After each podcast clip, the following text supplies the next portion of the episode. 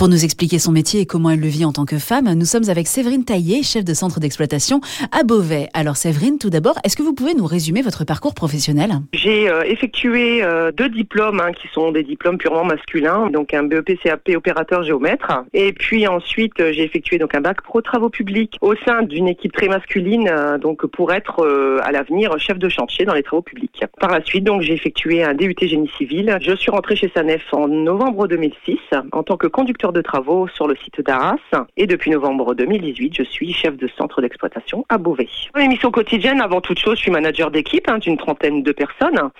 Euh, deuxièmement, je garantis donc la bonne circulation de mes clients euh, sur mon autoroute. Et puis, je garantis aussi donc l'entretien de mon patrimoine au quotidien, mes espaces verts, mes chaussées, mes glissières, etc. Vous nous l'avez dit, vous avez travaillé dans des milieux très masculins. En tant que femme, comment ça s'est passé au départ pour vous? Alors, dès le départ, je n'ai pas connu de grosses difficultés à, savoir m'imposer. En fait, avec les hommes, il faut euh, trouver un juste milieu pour se comporter avec eux. Il faut être ni trop euh, rigide, euh, ni trop souple. Si on se montre trop rigide, ils se braquent et nous mettent de côté. Et si on se comporte trop souplement, justement, il y a une difficulté à s'imposer.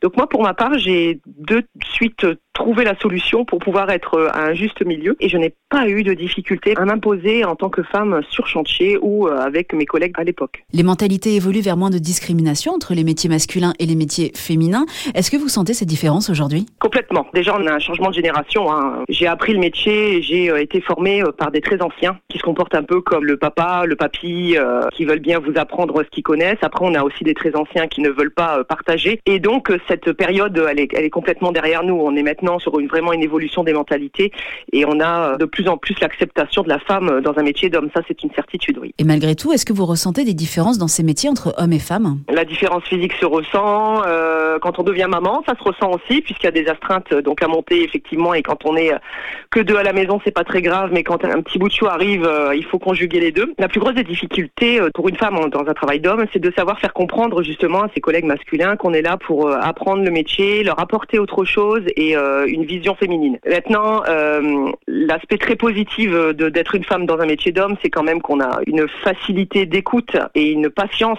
que l'homme a un peu moins, sans être péjoratif. On a du coup une confiance qui s'installe en fait hein, au niveau du rapport euh, de l'homme à femme dans nos métiers si on a une grande grande écoute et une grande patience à leur consacrer. Pour finir, Séverine, est-ce que vous avez un message à faire passer à vos collègues et même plus généralement aux femmes qui travaillent dans un milieu traditionnellement masculin? Je dirais juste aux femmes qui veulent faire un travail d'homme, tout est accessible, allez-y, foncez. Merci beaucoup Séverine pour ce témoignage. On l'aura compris, il faut donc foncer en ayant en tête un mot-clé pour vous, l'équilibre.